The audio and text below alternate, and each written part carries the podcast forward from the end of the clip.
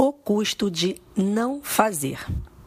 Normalmente, desistimos de algo ou de fazer alguma coisa quando pensamos no custo.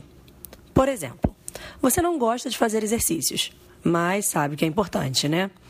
Decide entrar na academia, mas logo começa a avaliar os custos, ou seja, o preço, ficar uma hora mais longe dos filhos, o custo de vencer a preguiça, as roupas que você vai ter que comprar, enfim, temos desculpa para tudo. O meu desafio para você hoje é te pedir para você avaliar os custos de você não fazer.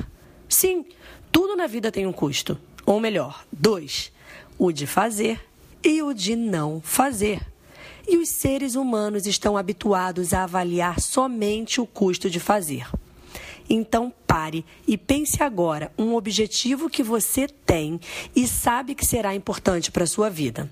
Vou dar um exemplo: é começar o inglês, fazer uma pós-graduação, iniciar uma alimentação saudável.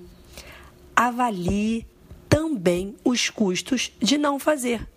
Aí sim, você terá uma balança onde você poderá com mais clareza decidir a sua vida.